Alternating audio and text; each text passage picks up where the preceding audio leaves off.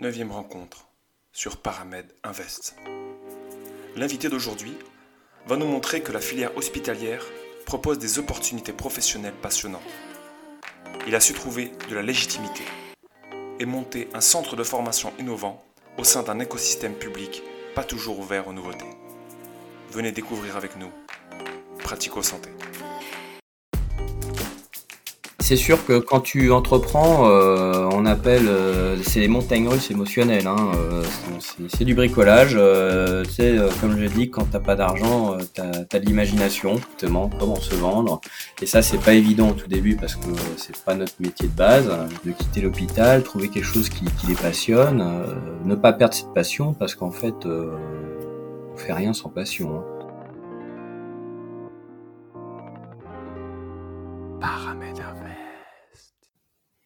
Bonjour euh, bienvenue, euh, bienvenue sur euh, le podcast Paramed Invest. Merci, bonjour, euh, bonjour Martin. Et écoute, je suis très content de te recevoir aujourd'hui et j'aimerais que si tu pouvais te, présenter rapidement ton parcours et, est ce que tu ce que tu fais aujourd'hui, on va dire ton parcours et jusqu'à ce que ce que ce que tu es en train d'entreprendre. Oui, euh, donc euh, je suis Émeric Bénard, euh, cofondateur de... Pardon. Je suis Émeric Bénard, cofondateur de, de Pratico Santé. Euh, dit, donc, Pratico Santé, c'est un organisme de formation qui est, présentiel, créé en 2016 par Hugo Guillot et moi-même. On est deux, deux, infirmiers de la Pitié-Salpêtrière et on propose des formations euh, présentielles basées sur la méthodologie de la simulation euh, à destination des infirmiers, des médecins, des aides-soignants. Euh, bah, cette méthodologie elle permet de rendre opérationnels euh, les soignants sur sur des techniques de soins. Donc aujourd'hui on a on a plus d'une vingtaine de formateurs, euh, presque 30. On a 60 modules de formation et on a fait plusieurs centaines de, formations hein, à, travers la France. Euh, nos clients euh, sont les hôpitaux universitaires, les centres hospitaliers, les cliniques, les EHPAD. Et on a aussi une partie infirmière libérale. Tout ça, c'est validé scientifiquement par par soit des professeurs, des docteurs ou même des infirmiers dans, experts dans, dans leur domaine. Voilà, et donc, euh, donc moi, mon parcours, euh, il est assez simple. Hein. Je suis diplômé euh, infirmier depuis 2008.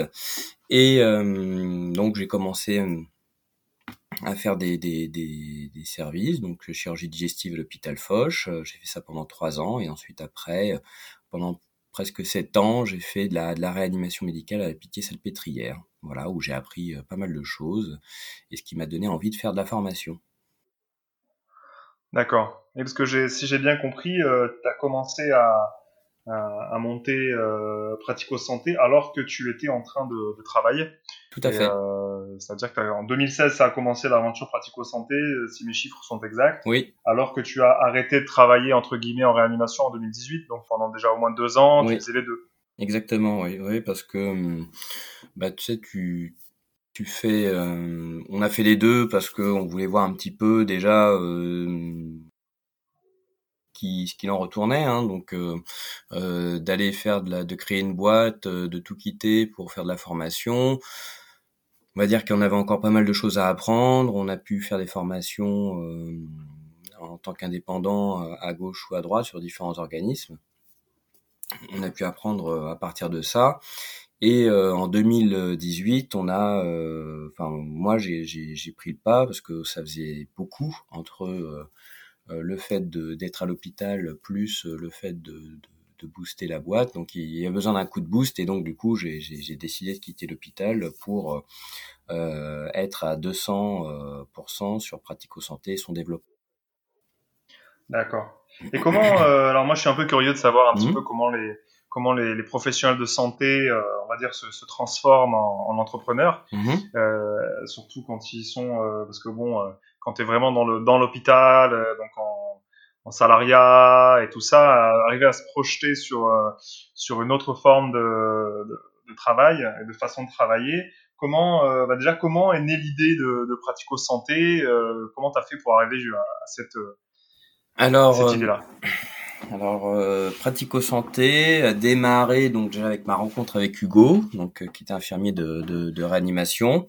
on a pratico-santé est né devant une chambre, devant une chambre de réa où Hugo m'a dit comme ça, viens, on crée une boîte de formation et on fait des formations pour pour des professionnels euh, et, si on commence un petit peu par nos collègues, euh, je lui dis bah ok, euh, chiche et puis bah du coup c'est un peu comme ça que c'est né. Alors forcément, hein, là je te dis ça, c'est comme ça, mais c'est né un peu comme ça. Donc en fait, en gros, on a commencé à faire des formations euh, pour nos collègues, euh, donc euh, être soignants. Ensuite, après, on a fait des formations pour les, étudiants et ensuite, on a commencé à faire des formations ECMO, donc sur une, c'est une circulation extracorporelle sur laquelle on est, on spécialisé dans les, chez Pratico Santé.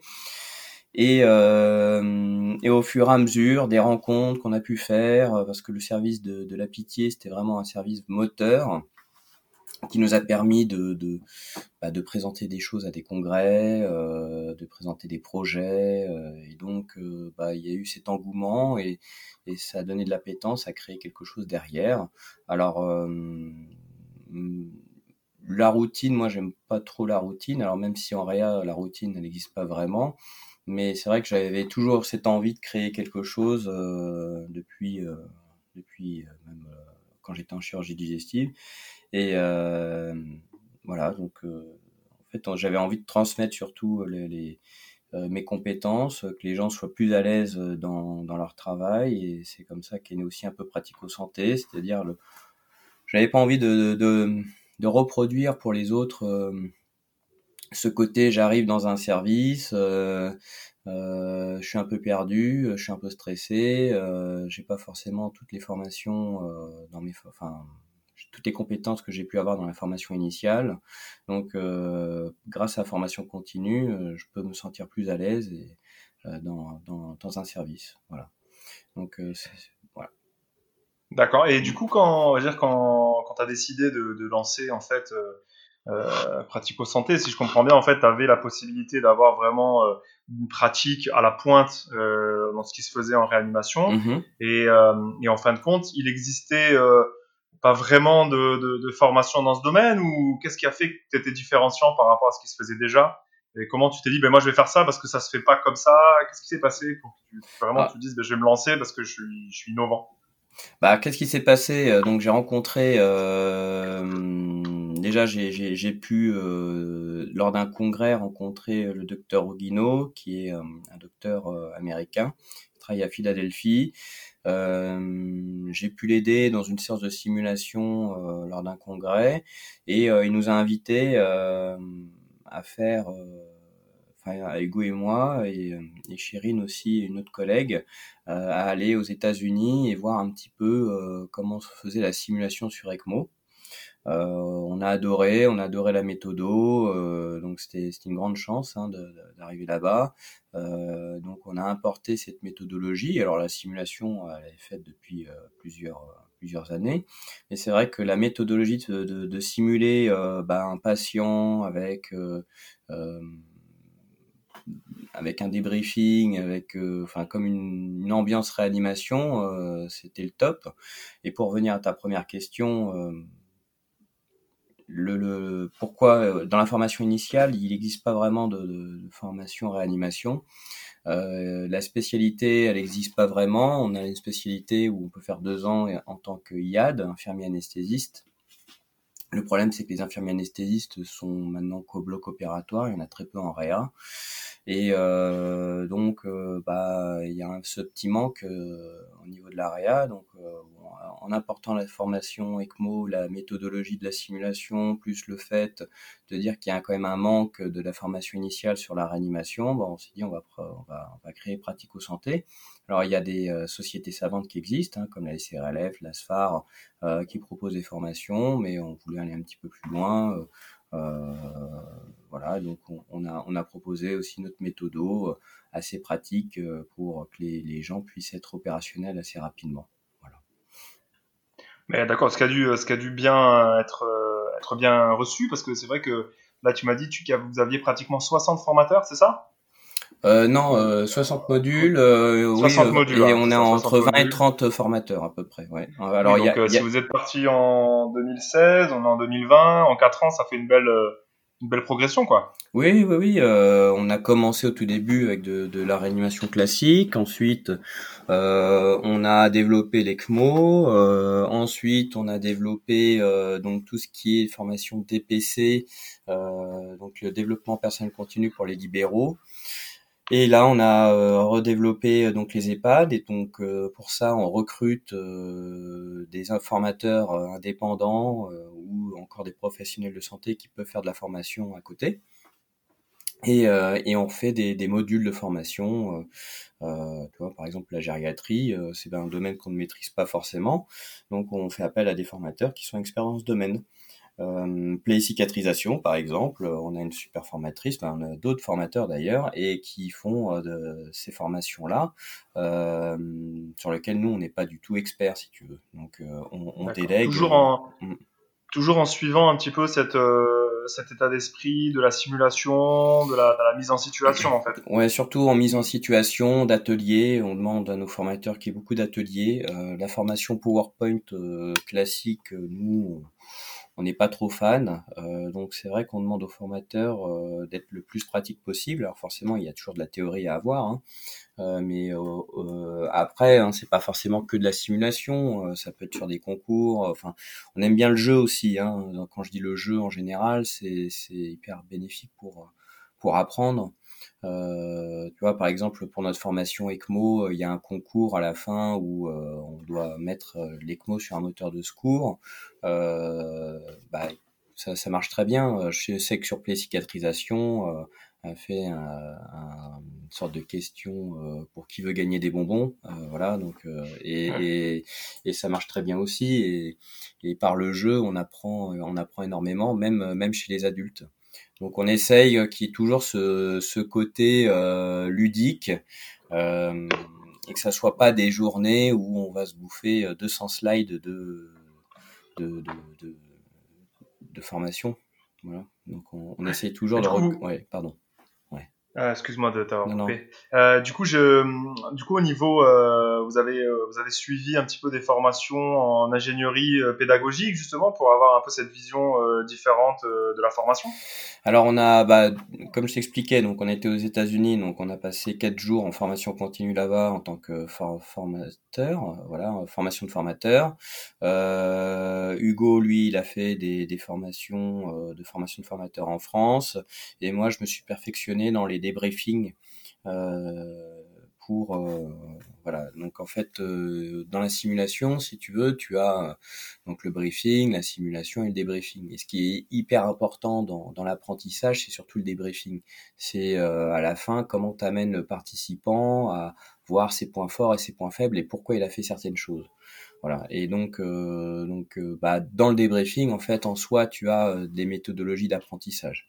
Ensuite, après, ça va être beaucoup de lecture, lecture d'apprentissage, comment tu peux apprendre par le jeu, comment tu peux apprendre. Enfin, c'est le temps d'attention chez les adultes, il est, très, il est très court. donc, pour se mettre en route, tu vois, c'est presque un Windows 98. T'as presque 10 minutes avant que ton ordinateur s'allume. Bah voilà, c'est à peu près pareil pour un adulte.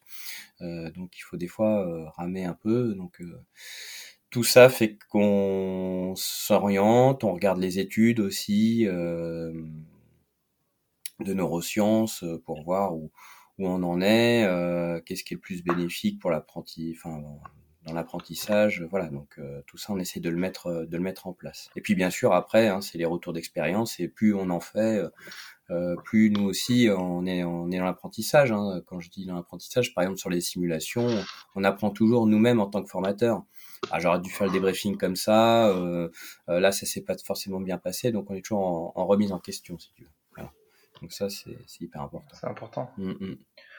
Du coup, ouais, donc là, euh, moi j'avais vu deux trois images sur votre site. Mmh. ouais, on voit des on voit des mannequins, on voit des, des, des faux tuyaux avec du faux sang. Ouais Et tout ça, c'est des choses qui existaient déjà ou c'est vous qui les avez designées, vous les avez euh, conçues? Comment ça s'est passé? Alors, euh, ça existait, oui, euh, ça existait déjà. Bah, par exemple, le, le, CHU d'Angers avait déjà mis en place un, comment s'appelle, une formation sur sur ECMO. Euh, il nous avait d'ailleurs invité, euh, c'était très chouette parce qu'il a un super centre de simulation là-bas. Euh, et donc, donc ils avaient déjà fait leur méthodo. Nous, on a importé quelques spécificités aux États-Unis parce qu'ils avaient d'autres méthodos sur la, enfin pas méthodos mais techniques sur euh, sur le sur l'ECMO. Donc euh, bah après c'est de l'imagination, c'est du bricolage, euh, la, la, simulation. Tu vas bricoler ton mannequin, tu vas mettre en place peut-être des faux poumons. ensuite après voilà, enfin tout ça c'est c'est pareil, c'est c'est au fur et à mesure, c'est un peu de la R&D quoi. C'est de la R&D enfin constante, c'est c'est assez il faut avoir de l'imagination. Ouais, ouais, c'est super hein, parce que euh, bah, de toute façon tous les centres de simu euh, te, te le diront. Hein, et c'est bricolage euh, constant, quoi. C'est-à-dire, euh, bah là ça n'a pas fonctionné. Pourquoi? Bah tiens, on pourrait faire ça, quoi. Euh, des fois, c'est, c'est, il y a des petits trucs hein, qui que, que tu apprends, qui sont déjà très, qui sont assez simples et pas forcément très coûteux. Tu vois, au début, nous, donc tu sais, tu as, différents mannequins, tu as des mannequins de basse fidélité, moyenne fidélité, même haute fidélité. Et euh, nous, quand on a commencé, on n'avait pas forcément les moyens d'avoir des mannequins haute fidélité. Euh, donc, bah, on a bricolé pour qu'ils viennent, euh, pour que le mannequin devienne haute fidélité. Et des fois, ça, ça, ça, ça marchait plutôt bien, quoi. Donc, donc voilà, donc euh, c'est du bricolage. Euh, tu sais, comme je dis, quand t'as pas d'argent, t'as as de l'imagination. et c'est exactement ça. Bah, comme à l'hôpital, hein, des fois, enfin, c'est des fois il y a quand t'as pas forcément de moyens, bah pareil, tu, tu bricoles aussi, ça fait des trucs euh, chouettes, quoi. Ah, J'avais une question quand même, parce que ça fait plusieurs fois que tu répètes le, le, le, mot ECMO, et euh, en ah fait, je t'avoue, j'osais pas te dire depuis tout à l'heure, mais en fait, je sais pas ce que c'est. Alors, l'ECMO, euh, c'est, en anglais, c'est Extracorporeal Membrane Oxygenation. Pour faire très simple, tu as donc euh, là, en ce moment, tu as le Covid. Et le Covid, euh, tu as des gens qui font ce qu'on appelle un SDRA, syndrome de détresse respiratoire aiguë. Euh, bon, classiquement, normalement, on les intube. Euh, ensuite, on leur fait, euh, par rapport aux recommandations, c'est-à-dire on les ventile en, en ventilation protectrice, on les endort, on les met sur le ventre. Je pense que ça, tu as pu voir à la télé pas mal de choses dans, comme ça. Et parfois, malgré euh, la ventilation euh, mécanique, malgré les respirateurs, on n'arrive plus du tout à ventiler le patient. Donc, on va leur mettre euh, une ECMO. Donc, c'est une canule en veine cave inférieure, une canule en veine cave supérieure.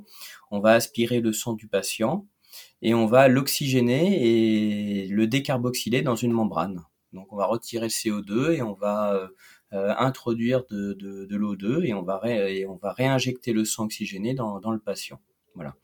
Et euh, le but, c'est de, bon, déjà de, d'oxygéner le patient correctement. Et le deuxième, c'est de mettre euh, au repos les, les, poumons via une ventilation ultra protectrice.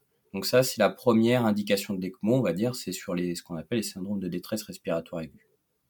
Jusque-là, tu, tout va bien? Ouais, j'ai, j'ai bien, j'ai bien suivi le, le, c'est un espèce de, c'est un espèce de cœur artificiel en fait. Exact. Euh, Alors ouais là, on va dire que c'est poumon artificiel et tu as une deuxième, euh, une deuxième euh, indication donc qu'on peut mettre, c'est l'ECMO véno-artériel. Donc là, c'est pour les gens qui ont un cœur arrêté ou un cœur un peu mou ou en insuffisance cardiaque.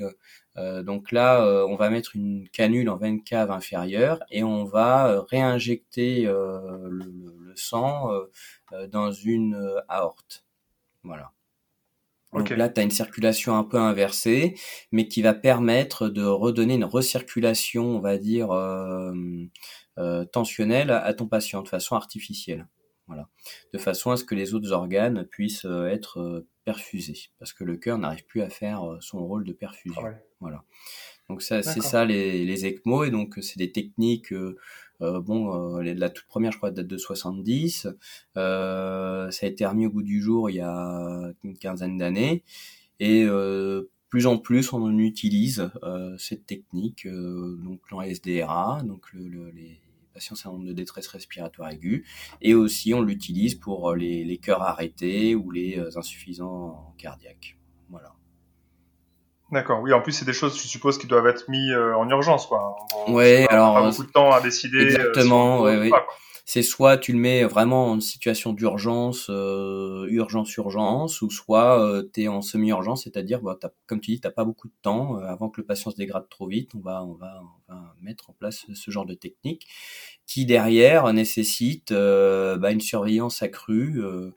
Avec une expertise médecin et infirmier et aide-soignant, où toute une équipe voilà pilote euh, ce que je dis toujours, euh, le, le patient de réanimation, c'est c'est un avion, euh, voilà. Donc si tu connais pas à peu près le tableau de bord, bah, c'est compliqué. Donc là, tu rajoutes encore une technique donc, qui est l'ECMO et donc ça nécessite une surveillance accrue, voilà, de toute une équipe. Parce que c'est avant tout une équipe l'arrière. Oui, oui, c'est ça. Et c'est vrai que du coup, euh, le type donc quoi, ta première finalement formation, tu l'as faite sur ce, pour travailler spécifiquement sur ce, sur l'ECMO en fait. Ouais, alors les premières. Tu l'as décliné. Ouais, c'est ça. Alors après, on a on a commencé au tout début hein, sur de la réa classique, hein, euh, c'est-à-dire euh, patient ventilé, euh, les états de choc, euh, euh voilà, donc la traque. Des, des, des, des, patients qui ont un bouchon sur le, le, tube, par exemple, voilà, des, des choses assez assez classiques. et ensuite, après, on a après on a découvert l'ECMO et donc on a on a, on a, on a spécifié en effet le, la formation sur les et après on l'a décliné sur, sur d'autres formations grâce à notre expérience. Ok. Mm. Et alors, pour la suite, je voulais savoir en fait, mm-hmm. euh, parce qu'au départ, moi j'avais compris qu'il y avait euh, toute une simulation numérique en 3D, en immersion, en VR et tout. Et, euh, et, ça, en fait, après j'ai découvert donc euh, le site Medusim via mm-hmm. euh, le propre site de Pratico Santé. Et donc c'est quoi le lien entre les deux Enfin, c'est quoi Medusim déjà et comment c'est quoi le lien entre vous et Medusim en fait? Alors Medusim, c'est un éditeur de, de, de Serious Game. Euh, je sais plus quelle date exactement ils sont créés, je crois que c'est en 2015 ou 2016 ou peut-être un peu avant, bon peu importe. Et en gros, ils ont euh, euh, commencé à faire de, du serious game médical. Donc leur tout premier serious game, euh, enfin un des tout premiers, ça va être Perinat Sims, donc c'est l'hémorragie de la délivrance et réanimation du nouveau-né qu'ils ont fait en collaboration avec la société euh, savante de euh, néonatal et euh, ils ont fait ça aussi avec Saint-Antoine. Donc ça c'est un de leurs tout premiers serious games. Après ils ont fait Trauma Sims euh, qui est en fait un serious game sur le damage control et tout ce qui est en rapport avec les attentats aux multiples victimes. Euh, voilà, euh, ils avaient fait ça avec pas mal de, de, de professeurs du SAMU. Et donc là, c'est là que nous on arrive où on a fait un serious game avec eux qui est la SFETD, la Société française de traitement de la douleur. Euh, sur euh, un serious game à destination des infirmiers sur la prise en charge de la douleur. Donc on a euh, on a décliné avec eux euh, bah, cette euh, ce serious game. donc on prend en charge trois patients virtuels, un patient de chirurgie, un patient de médecine on va dire un peu plus chronique et un troisième adolescent. Et euh, le but, hein, c'est comme dans la simulation, un, as un débriefing, euh, tu simules, euh, tu as la simulation, tu vas pouvoir prendre en charge ton patient dans, dans sa globalité, et ensuite après, et après un débriefing où tu vas débriefer de ce que tu as fait avec l'ordinateur. voilà, et donc donc donc il y a eu un partenariat tripartite entre la SFETD, Pratico et et, et Medusim. Et donc, euh, on a aussi euh, mis en DPC euh, leur, leur, leur, leurs autres solutions. Donc le DPC, c'est développement personnel continu. En gros, c'est un, un label qui te dit si ça fait bien partie des orientations nationales de la santé pour tel ou tel, tel ou tel métier. Et donc, on a labellisé les, les, trois, les trois plateformes. Et euh, c'est des choses qu'on fait de chez soi ou c'est quelque chose qu'on fait peut faire, euh, serious game et En fait, c'est un serious game. Alors c'est pas de la. Tu as entendu tout à l'heure, tu disais que c'était de la VR. Non, c'est sur directement sur un ordinateur. soit tu le fais sur ton lieu de travail et tu fais ton, ton simulateur. Tu peux éventuellement le faire de chez toi aussi, où tu vas sur ton ordinateur et tu, tu te connectes avec un, un, code et, et, ensuite après tu fais ton ton, ton serious game. Euh, derrière, euh, bah, tu as un débriefing hein, euh, où tu vas pouvoir voir un petit peu ce que tu as fait, bien ou pas bien, et qu'est-ce qui aurait pu être fait, quels sont les messages clés de cette simulation. Et ensuite, tu as, tu as des, des liens de recommandation de la HAS, de la SFAR, de la SFETT sur la douleur pour que tu puisses te perfectionner. Voilà. Donc ça, ça c'est vendu aux hôpitaux et cliniques aujourd'hui. Ok. bon, mais écoute, euh, c'est super. Je voulais euh, du coup aller vers, euh, vers des, questions un peu plus sur l'entrepreneuriat. Ouais. C'était déjà ma première question. Pourquoi pratico-santé c'est pas pourquoi l'espagnol comment c'est bah parce que on est parti de pratico-pratique euh, on voulait que nos formations euh, voilà on n'a pas voulu s'appeler PowerPoint santé et donc euh, c'est parti de, de, de pratico-santé voilà c'est c'est on aurait pu s'appeler en fait c'est très difficile de trouver un nom euh, c'est, je crois, ma femme qui avait eu cette idée-là, et puis, euh, puis finalement, on, on s'est arrêté là-dessus. Voilà. Et euh, d'accord. Voilà, il y a, y, a, y a, pas de, de, de lien avec l'Espagne ou quoi. C'était sur le côté pratico-pratique. Voilà. Né d'une expression. Alors. Né d'une expression, on va dire. Ouais. On voulait que les, nos formations, bah, comme je t'avais dit tout à l'heure, soient, euh, soient ludiques, donc euh, et soient pas, euh, soient pas ennuyeuses. D'accord.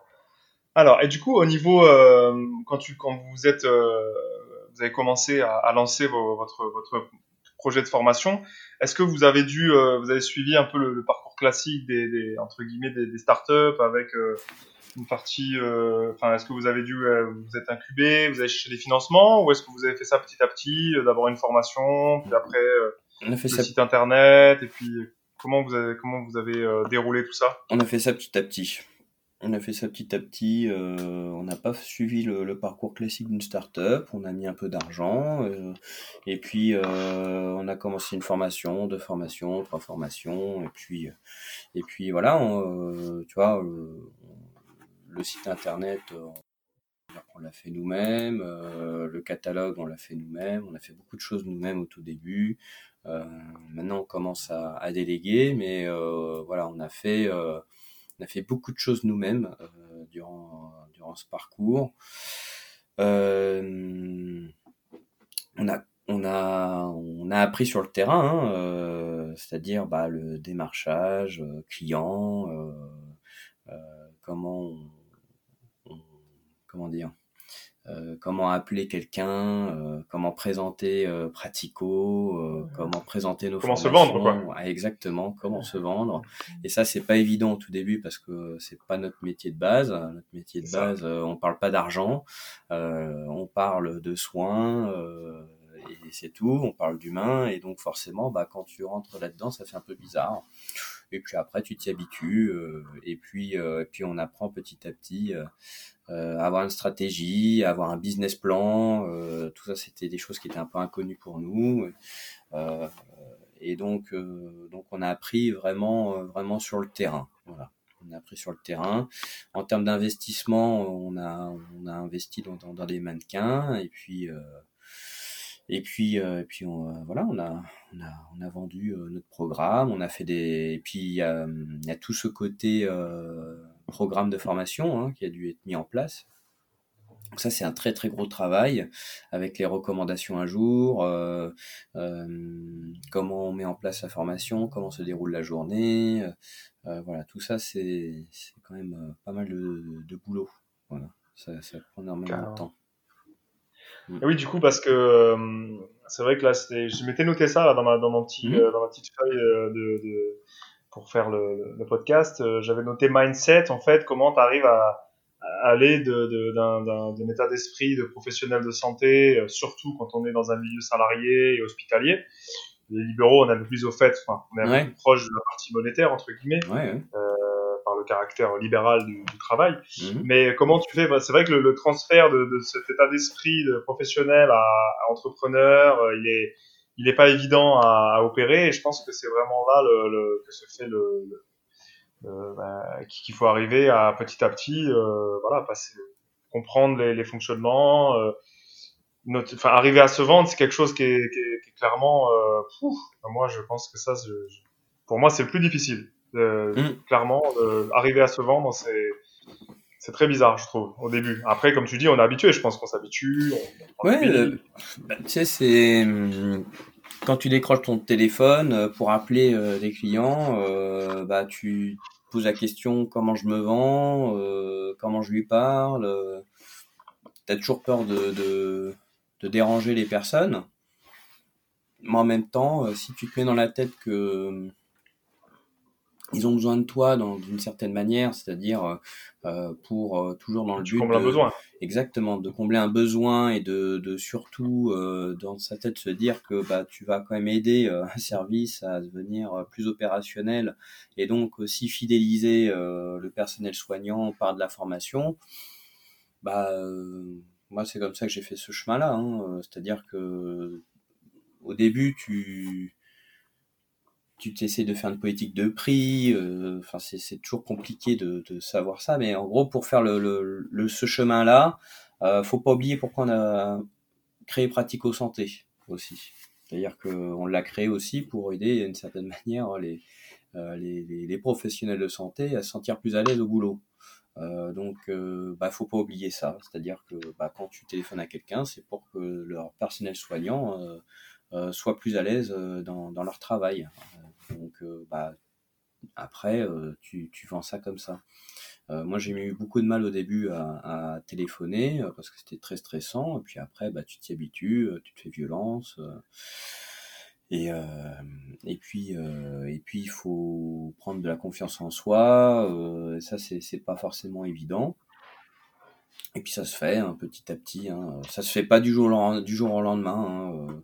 Euh, tu vois, on était, on s'est créé en 2016, le temps d'avoir les accréditations, tout ça. 2017, euh, on va dire, c'était une année où on commençait un petit peu à démarcher. Et 2018, on a dit bon bah là maintenant, il faut, faut y aller quoi. Et c'est en te mettant en danger euh, que tu que tu y vas plus.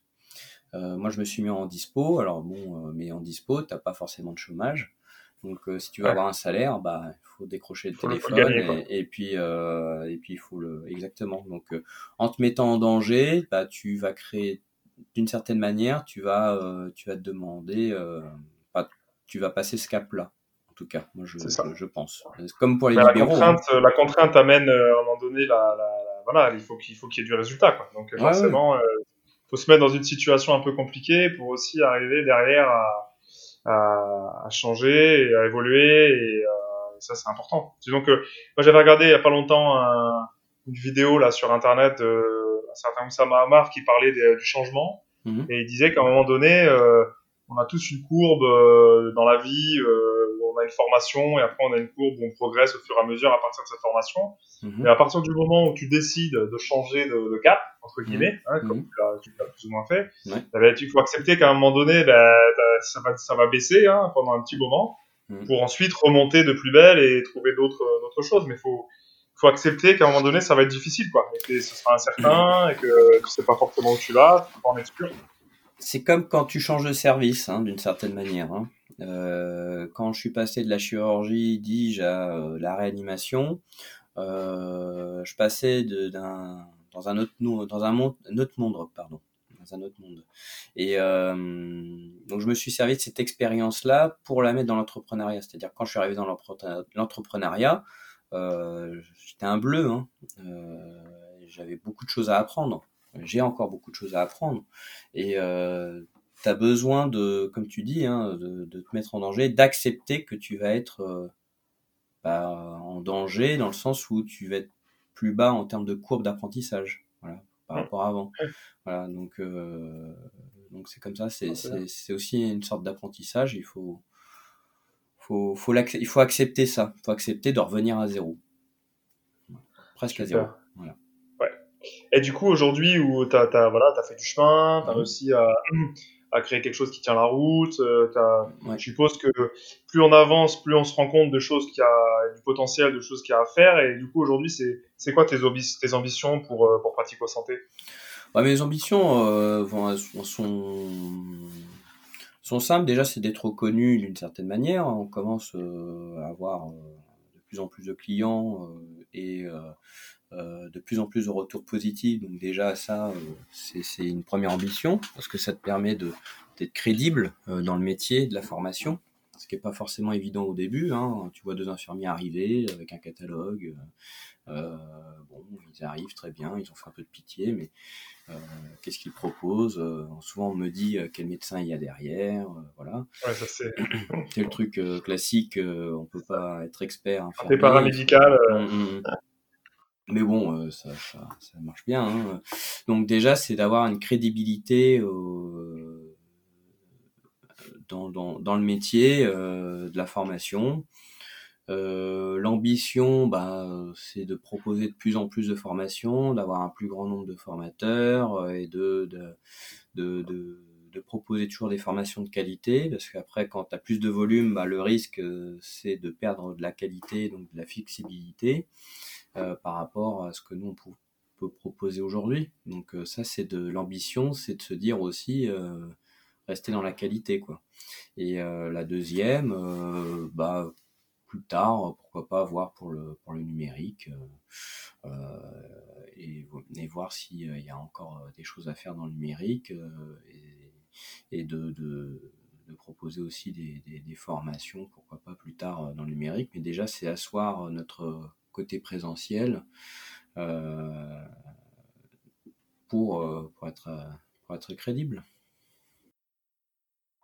Et du coup, au niveau, euh, au niveau rentabilité, c'est, tu, veux dire, c'est des choses aujourd'hui, tu, c'est, c'est, des, je me rends pas bien compte en fait, c'est un centre de formation, c'est quelque chose qui, qui rapporte beaucoup aussi. Alors après, je, quand je pose des questions comme ça, c'est pas, c'est pas du mmh. voyeurisme. C'est qu'en France, on a toujours du mal à parler bah, d'argent. Alors, mais c'était pour se rendre compte, en fait, c'est, est-ce que c'est, des gros chiffres d'affaires Est-ce que c'est des choses qui sont vraiment. Euh, bah, euh, euh, en fait, t'as, t'as, t'as deux choses.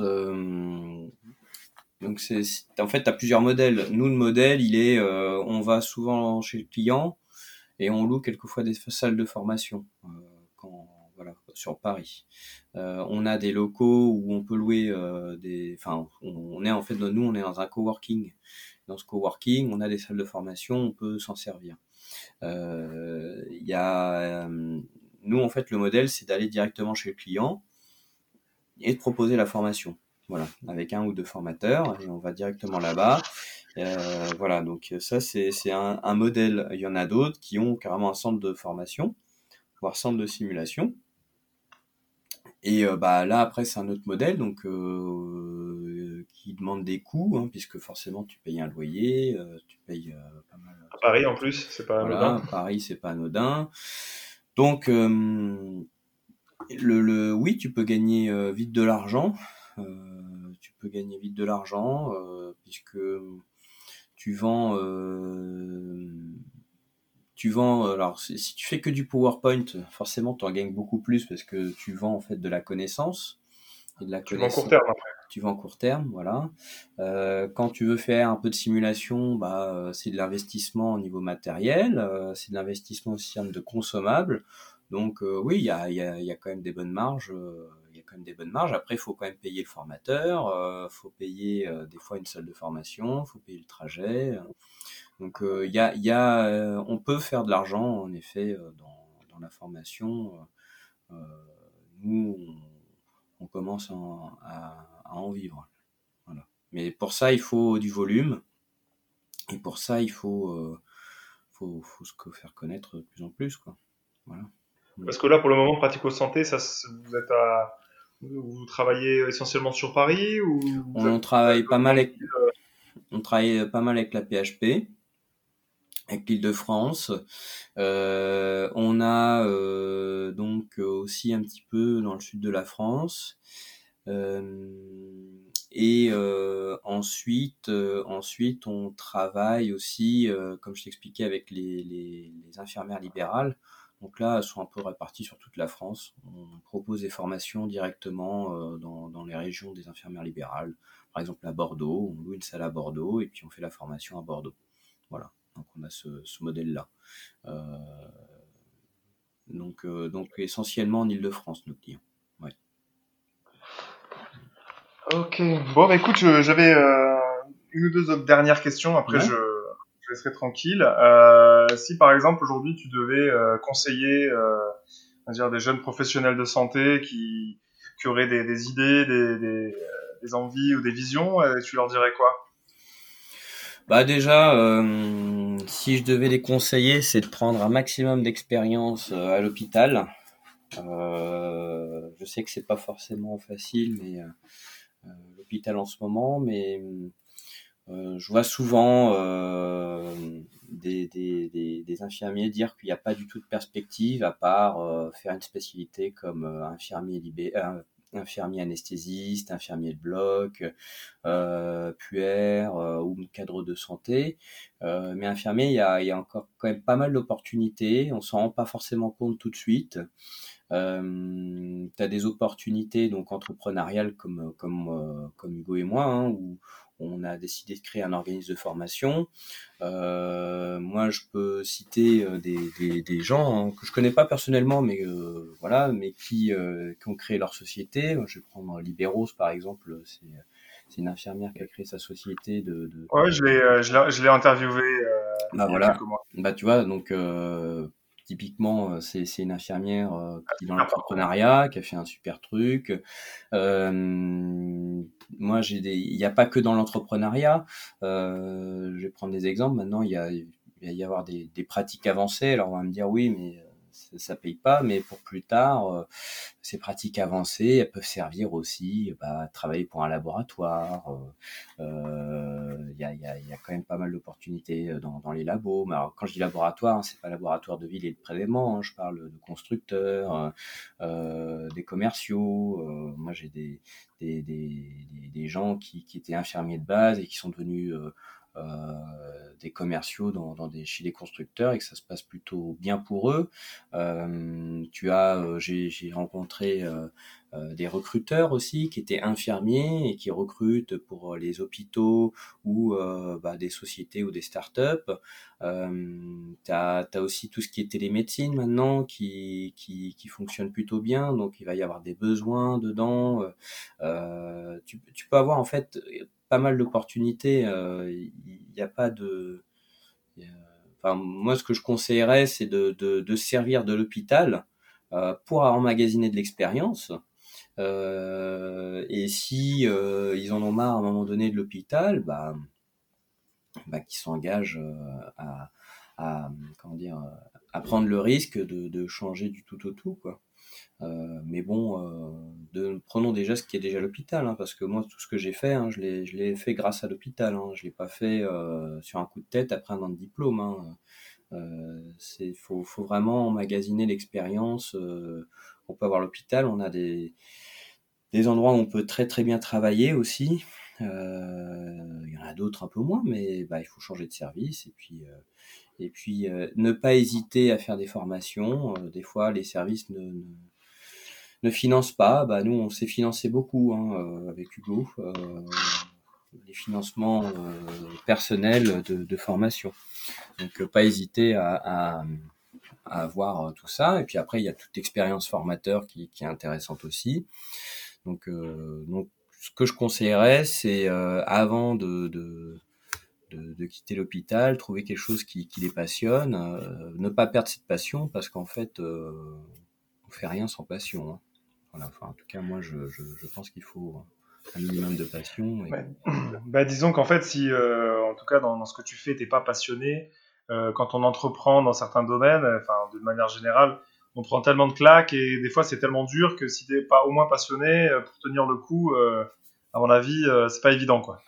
Ah oui, savoir pourquoi tu le fais, quoi, en tout cas. Ah, c'est sûr que quand tu entreprends, euh, on appelle, euh, c'est les montagnes russes émotionnelles. Hein, euh, C'est-à-dire que tu vas avoir des côtés up et des côtés down parce que parce que c'est difficile l'entrepreneuriat. c'est toujours compliqué de bah de, prédire l'avenir. Euh, donc euh, oui, il faut faut, faut faut, faut de la passion parce que sinon euh, sinon tu n'y arrives pas. Hein. Après on peut ne pas après il faut de la passion mais il faut pas être non plus harakiri, c'est-à-dire que faut pas être une tête brûlée.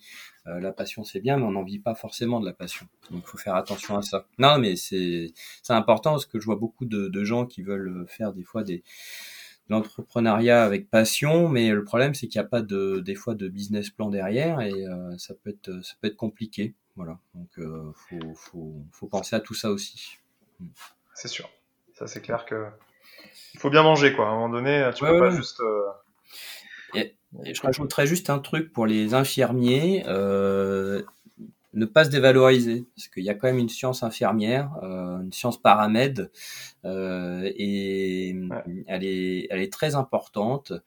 Euh, on a tendance à dévaloriser, à se dévaloriser en tant qu'exécutant. Je pense qu'on est des exécutants critiques, et rien que ça, bah déjà, c'est très important.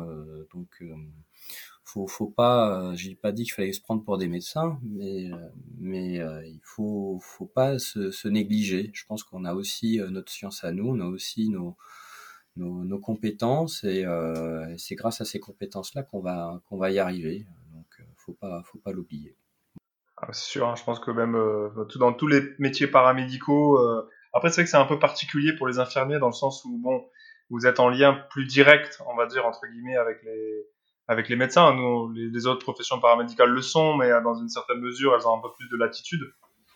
pour euh, enfin les kinés, les podos, les mmh, orthophonistes, on a un peu d'autres spécialités entre guillemets, donc on est moins, euh, on a un peu plus de liberté, mais, mais mine de rien, c'est vrai qu'on on souffre tous d'un espèce de, de, de syndrome de, de, de, bah, la reconnaissance et de, tout ça, et qu'il faut qu'on arrive à et c'est juste nous, notre vision à nous en fait. Après, si mmh. nous on est on est on est, on est fier de ce qu'on fait et de de la façon dont on le fait. Après, derrière, on, on a les possibilités de, de, revendiquer des choses et d'avancer sur des choses surtout. Quoi.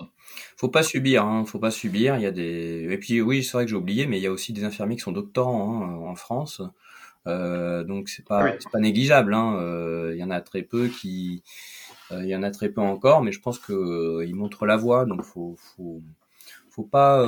Ouais, je veux dire, l'avenir la, n'est pas noir. Euh, faut juste euh, garder confiance. Euh, c'est difficile, c'est un métier qui est pas facile, hein, mais normalement, quand on signe, on sait que ça sera pas facile, mais voilà, il faut pas, faut pas voir l'avenir en noir, mais avec pas mal d'opportunités. Et je pense que c'est très important de se sentir à l'aise et d'être bien dans sa peau au plus tard. C'est ce qui, c'est ce qui permet d'ouvrir des voies hein, d'ailleurs. Hein. Euh, j'ai fait pas mal de choses gratos hein, euh, pendant, quand je dis gratos, c'est-à-dire euh, pendant pendant mes, mes années à l'hôpital. Hein, euh, j'ai donné beaucoup de temps, mais ça m'a toujours euh, ouvert des voies et ça m'a toujours donné des opportunités. L'histoire des États-Unis et de, j'ai aidé le docteur Oguino. À l'origine, je devais aller manger. J'avais pas mangé de la journée et je l'ai fait quand même et ça m'a ouvert l'opportunité d'aller. Euh, ça, a changé ta vie quelque part. Et, ça m'a changé la vie alors que euh, il y avait un burger qui m'attendait. Donc euh, non, mais je, veux dire, c'est il y a, y a toujours à un moment donné une reconnaissance quelque part qui va arriver. Elle se voit pas forcément mm. tout de suite, mais pour toi, tu emmagasines de l'expérience et quand tu emmagasines de l'expérience, après, bizarrement, ça te donne des, des, des belles idées. Donc, euh, faut pas, faut pas négliger ça. Je sais qu'il faut pas faire tout gratuit, mais en tout cas, euh, tout ce qu'on a fait euh, pour dépanner, euh, ça nous a toujours été bénéfique. Donc, faut pas l'oublier. Voilà. Ok, super. En tout cas, super, bel état d'esprit pour la fin de, de cette interview. J'espère que les gens sauront l'écouter jusqu'au bout et du coup l'apprécier. bah, j'espère. Voilà. Bon, après, c'est c'est juste. Ah ouais, c'est. C'est un, un, témoignage. Euh. non, non, non, c'était très intéressant. En tout cas, Emmerich, je te, je te remercie. Euh, voilà. Euh, je te demanderai juste de pas couper tout de suite à la fin de l'interview parce que euh, sinon ça peut faire bugger le l'enregistrement. Et euh, mais c'est tout. Et sinon, euh, ouais, oui, oui, ce qu'on, est-ce qu'on peut de, enfin, si on veut, on est intéressé par une formation, on va voir sur le site internet. Tout à fait. Pratico-santé.com. Euh, voilà, il y a, y une adresse mail, il y a un numéro de téléphone, euh, il y a tout ce qu'il faut. Euh, si vous êtes un professionnel de santé à l'hôpital, bah faut tout simplement euh, nous demander euh, un devis. On peut se mettre en relation avec euh, les cadres de santé et puis pourquoi pas former un service ou juste une personne. on a notre catalogue, enfin notre catalogue dans, sur sur le site et les formations sont ouvertes à tout le monde. Voilà. Ok, super. Bon, écoute, je te retiens pas plus longtemps. Non, mais... je te remercie. À l'occasion à l'occasion, si tu si tu passes euh, par chez moi, euh, ouais. c'est avec plaisir que je te ferai visiter. Ouais, carrément. Et puis euh, j'ai vu que également tu étais sur bon, c'est c'est sur Montrouge Pratico Santé, pas Montrouge, Maison Alfort. C'est Maison Alfort, ouais, c'est ça. Et on a nos bureaux à Paris. Très bien. Bah, écoute, moi je vais voir ma belle famille à Alfortville de temps en temps. Ah oui, d'accord. Du coup, par curiosité. Ouais. Si je si je passe par là. On est, mais nos bureaux sont sont à Paris, c'est à côté de Saint-Antoine. Voilà. D'accord, ok. Autant pour moi. Non, mais c'est pas grave. Ça marche. Il a pas de souci. Bon. Bon. Allez, bah, écoute, Émeric, bonne fin de journée. Merci, toi aussi. Et puis, euh, à bientôt. À très bientôt. Merci. Au revoir. Au revoir. Eh bien, merci d'avoir écouté cet épisode jusqu'au bout. J'espère qu'il vous a plu. N'hésitez pas à le partager. N'hésitez pas à commenter. N'hésitez pas à mettre 5 étoiles sur les plateformes de podcast. C'est ce qui m'aide le plus. Allez, à bientôt.